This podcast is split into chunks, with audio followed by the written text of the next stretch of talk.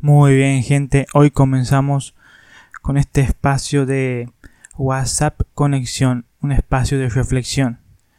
¿De qué se trata esto? Son pequeños extractos, pequeños audios en los cuales voy a hablar sobre un tema de manera bien práctica, bien resumida, ya que en el contexto actual en el cual nos encontramos todos en cuarentena, no podemos salir, no nos podemos reunir como lo hacemos tradicionalmente en una reunión, en una iglesia, aprovechando estos medios de comunicación, en este caso WhatsApp.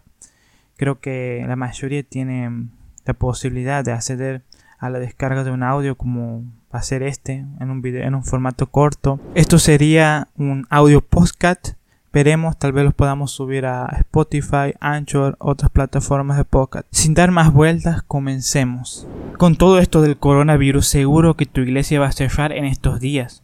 Muchos han transmitido sus servicios por internet, pero ahora estás con ese tiempo libre, entre comillas, que antes los ocupabas para ir y congregarte a trabajar, la escuela o simplemente a salir con amigos. El pánico crece cuando la espada se aproxima al cuello. A casi nadie le preocupaba el COVID-19 o el coronavirus cuando estaba en China y luego se expandió más allá, y nuestro temor creció a medida que se iba expandiendo a lo largo de otros países. Y mamá mía, cuando nos enteramos que había llegado aquí a Argentina.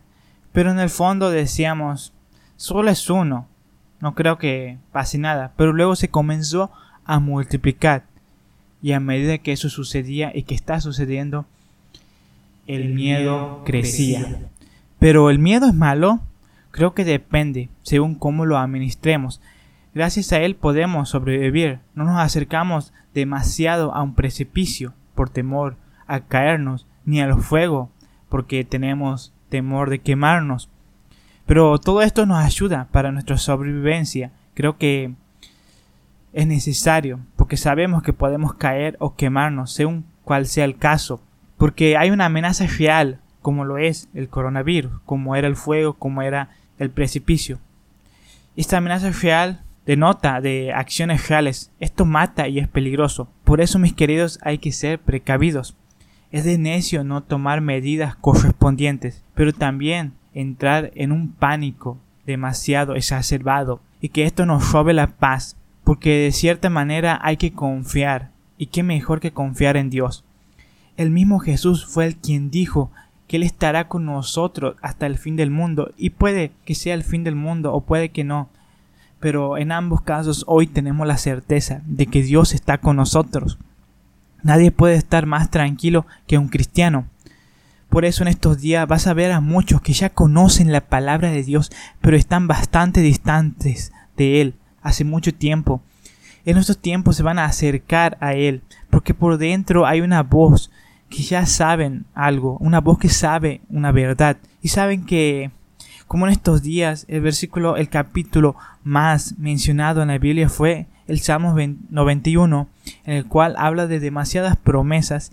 Citamos a este Salmos en varias ocasiones, pero si nos vemos y nótese cómo comienza, este dice, el que habita al abrigo del Altísimo morará bajo la sombra del Omnipotente y luego todo el derroche de promesa que tiene este capítulo. Podrán venir plagas que caerán diez mil y mil a nuestro lado y a nosotros no nos llegarán todas esas promesas. Pero dijimos el que habita en la morada del omnipotente, el que habita en la morada va a estar en la sombra de Dios. Sabes, esto es para aquellos que están, repito, al abrigo del Altísimo, cercanos los que habitan, no los que son nómades espirituales, aquellos que se trasladan de un lado para el otro, que están con un pie en un lado y con el pie en otro. No hace falta que suceda la peor pandemia contemporánea, la peor pandemia del siglo XXI para que nos acerquemos a Dios, pues Jesús puede venir en cualquier momento como ladrón en la noche. Él va a volver, esa es la promesa, y lo hará en un abrir y cerrar de ojos, no de una forma progresiva como lo es ahora con este virus. Será simplemente en un flash, en un estallido, en un momento. Por eso siempre hasta que el Señor venga es la oportunidad. Hoy es el día de salvación. Siempre es buen momento para acercarnos a Dios. Nuestra comunión con Dios no tiene que depender de que si está pasando algo afuera, de que si hay crisis en nuestra vida o si no lo hay, tiene que estar a brote, tiene que estar a llama, tiene que estar a lo más alto posible siempre. Por otro lado, cuando la situación amerita que te acerques a Dios como estas, hay gente que también eh, está acostumbrada a que les alimenten, están acostumbradas a ir a la iglesia, hoy se suspenden los cultos, hoy se suspenden las reuniones y muchas veces vamos hoy a tener el tiempo suficiente, porque la falta de tiempo es una de las excusas que más ponemos, porque nuestra lectura y nuestra comunión, nuestra oración está tan pobre. Pero hoy el tiempo tal vez no sea una excusa, no puede ser una excusa porque la mayoría tenemos que quedarnos en nuestros hogares.